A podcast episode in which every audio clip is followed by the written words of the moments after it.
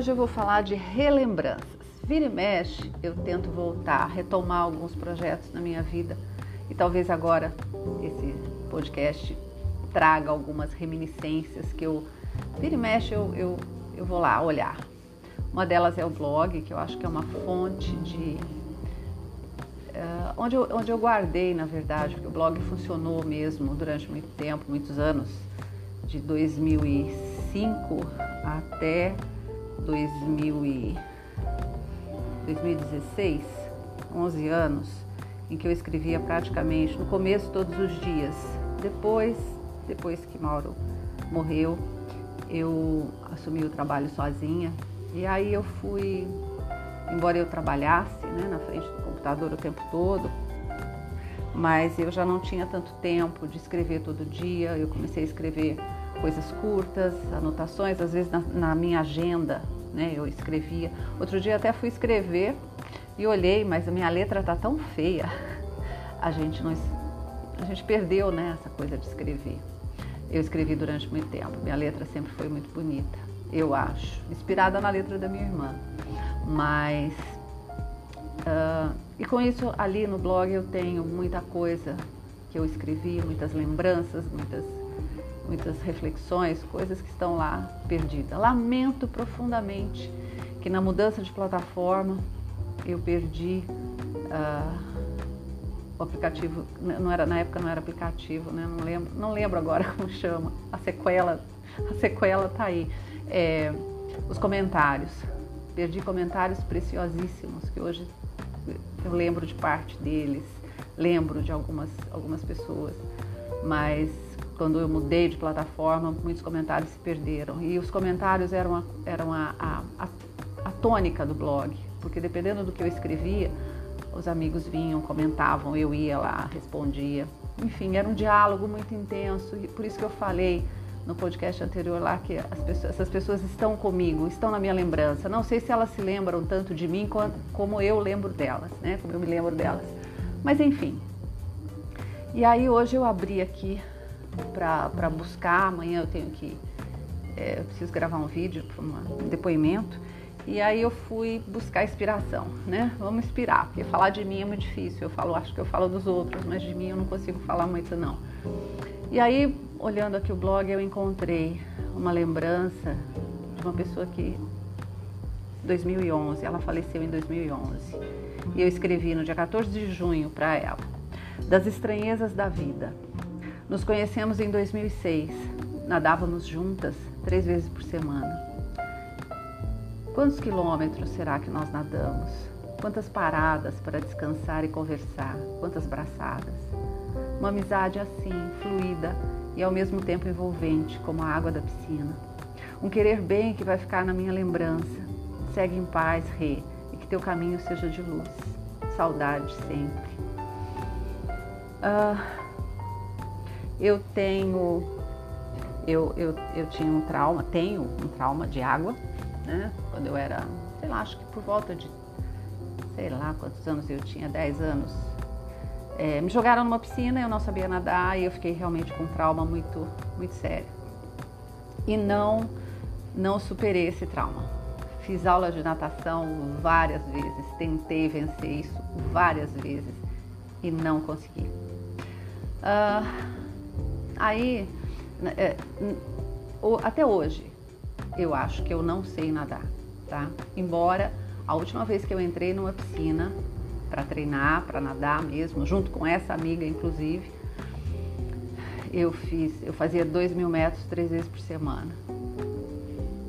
Já estava, já tinha todos os estilos, estava colocando o braço no borboleta né? Porque primeiro você tem que aprender a ondulação, a respiração, então todo, todo o movimento, né? E eu já estava colocando o braço. Então eu nadava na média de, de 1.800 a 2.000 metros três vezes por semana. Então eu nadava, né? Eu achava que nadava. Mas não, eu não tenho essa, essa certeza dentro de mim. Eu acho que eu não sei nadar. Por quê? Porque me falta o fundo. Quando eu, quando eu vejo um lugar, por exemplo, mar, é, sei lá, uma piscina que eu não sei a profundidade, eu, eu me seguro, porque eu preciso saber onde está o fundo. E tem uma coisa muito engraçada que aconteceu comigo é, eu era sócia, né? meu marido era sócio, nós éramos sócios num clube aqui em Campinas e um clube de saltos ornamentais. Então a piscina olímpica, a parte do salto, é 8 metros de profundidade. E nessa época que eu estava fazendo a natação, eu, eu realmente via muito no clube e nadava, nadava, gostava. É, é uma das coisas que eu mais gostei de fazer e que eu parei de repente. Uh, aí no domingo, à tarde, não tinha ninguém na piscina, aquela piscina imensa, só para mim. Só que eu nadava na, na largura, porque eu olhava aqueles 50 metros, para mim aquilo parecia um infinito. E me preocupava lá, no fundo eram 8 metros. E eu falei, não. E nadava, né? Só que eu já nadava aonde não dava pé. Por quê? Porque eu já estava nadando, né? E aí o, o salva-vidas, minha filha estava conversando com os amigos lá e o salva-vidas parou, só tinha eu na piscina. Ele virou e falou para ela, para ali, né? Falei, o que, que é aquela maluca lá nadando atravessado? Aí ela virou e falou assim, ah, é minha mãe. Aí ele falou, porra, mas por que, que ela tá nadando? Por que, que não nada no comprimento? Ela falou, ah, ela tem medo do fundo. Aí ele foi lá falar comigo. Quando eu fui, quando eu voltei, ele estava na borda me esperando. Aí ele falou, ó, oh, por que você tá nadando assim? Aí eu falei para ele, ah, porque. Por que você não vai até lá? Mostrava a parte, né, o fundo lá. Eu falei, porque lá é muito fundo. Ele falou, que diferença faz? Eu falei, ah, não sei. Para mim é fundo, eu não, eu não, não vou pôr o pé no fundo. Ele falou, e aonde você está nadando, por acaso está dando pé? Eu falei, não, mas eu sei que se eu bater o pé ali, eu subo rápido. Lá não, lá são 8 metros, né? Aí ele virou e falou, vou, vou resolver seu problema. Foi lá, pegou um colete, eu vim na, na ponta da piscina, né? Ele foi lá, pegou o, o colete e me deu.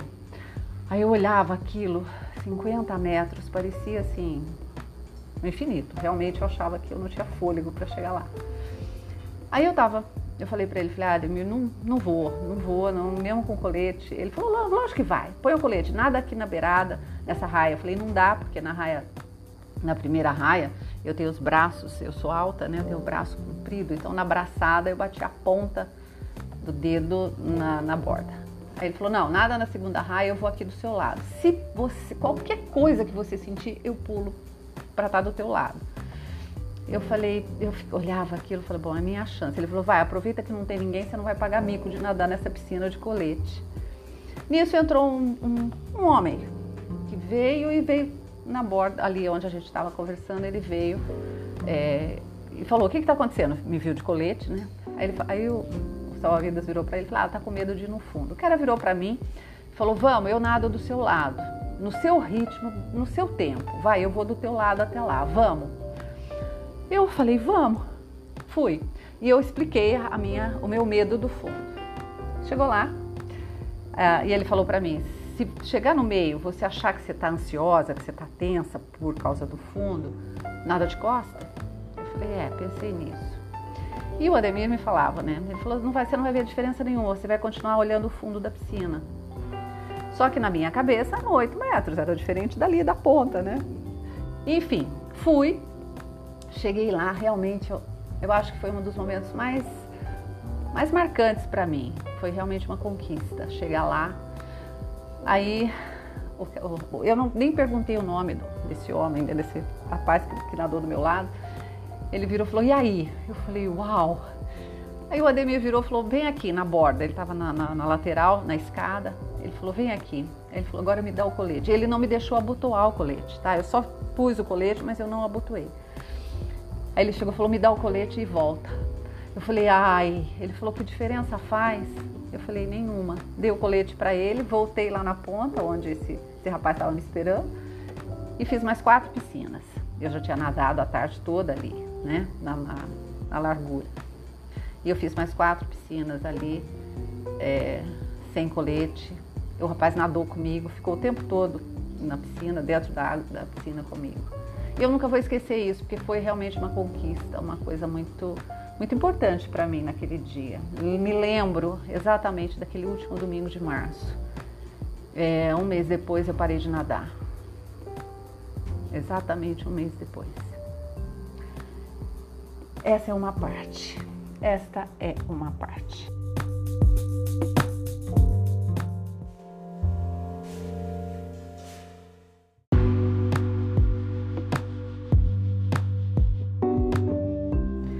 Aí, como tudo na minha vida se mistura, esse episódio da piscina ficou gravado realmente como uma boa lembrança. Tentei, retomei algumas vezes a natação, voltei a nadar algumas vezes. Já fazia um tempo, porque eu fui trabalhar, assumi o trabalho sozinha e realmente os horários ficaram muito bastante complicados. Eu viajava muito e, e não tinha tempo, porque eu sempre gostei de fazer nadar de manhã. Tentei voltar algumas vezes, eu estava sem fôlego, sem preparo. A primeira vez que eu retomei, é, Eu me lembro que eu nadei 200 metros, quase morri. Na, próxima, na, na, aula seguinte eu já nadei 800.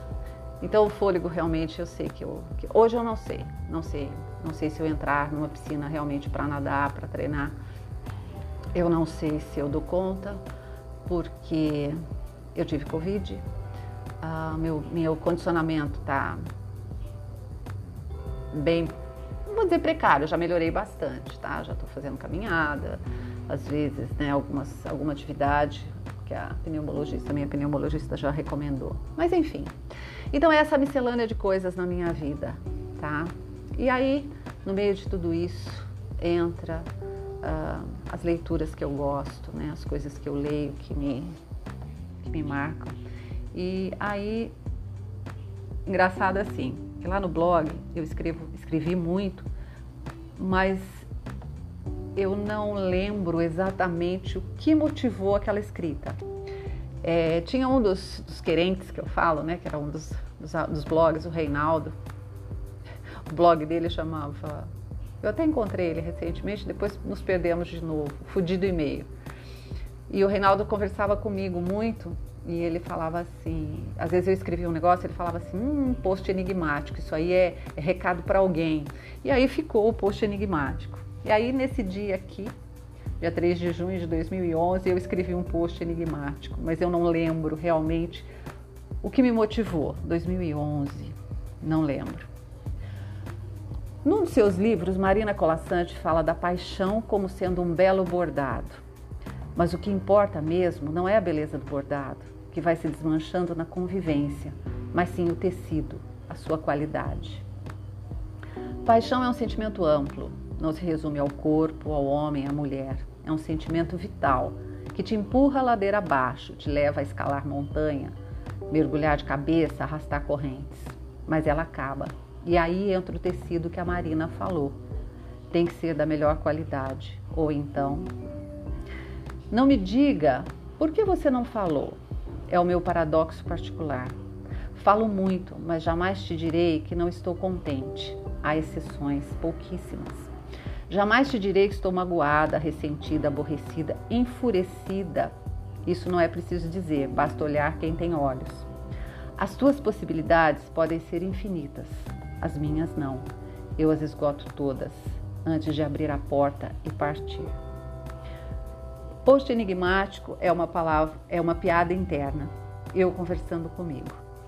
Isso tudo eu escrevi, não sei, não sei realmente o que me motivou a, a escrever isso. Só que dessas falas aqui, hoje, hoje, no momento que eu estou vivendo na minha vida, algumas dessas falas fazem muito sentido. Hoje mesmo eu falei que eu não sou de fazer perguntas, eu não sou de questionar, eu, eu não me. Eu não sei se porque eu não gosto que as pessoas me questionem, eu não sei se porque eu não gosto que, que as pessoas sejam invasivas comigo, eu não sou. Eu não fico perguntando, eu espero que a pessoa fale, eu espero que a pessoa me dê as informações que eu preciso, eu espero que ela desenvolva o assunto. Eu falo muito, eu falo, mas nas relações particulares, pessoais minhas, é, às vezes eu fico esperando. Eu fico esperando que a pessoa fale, que a pessoa me diga, que a pessoa desenvolva realmente o assunto. Essa sou eu, um tanto quanto enigmática, né? Aí no outro dia eu escrevi: Vim aqui falar do dia. Não é bom nem ruim introspectivo por conta dos últimos acontecimentos. Domingo fui visitar um asilo. Fiquei mexida. Interrogação gigante, questionamento sem fim. Escrutinei o olhar dos velhos na busca de traduzir o sentimento numa única palavra e encontrei sonho, amor, encanto, carinho, compaixão, resignação, tristeza, inconformismo, revolta, abandono, constrangimento. Casais de namorados caminhando naquele andar trôpego, mãos dadas, entregues à alegria singela de terem um ao outro naquele domingo de outono. Ontem, uma menina de 13 anos caiu do sétimo andar. Cruzamos com os bombeiros, ágeis, cortando caminho, passando por canteiros. Ouvimos o Águia, que é o helicóptero da PM, sobrevoando uma rua vizinha. O pouso para o resgate foi algumas quadras daqui.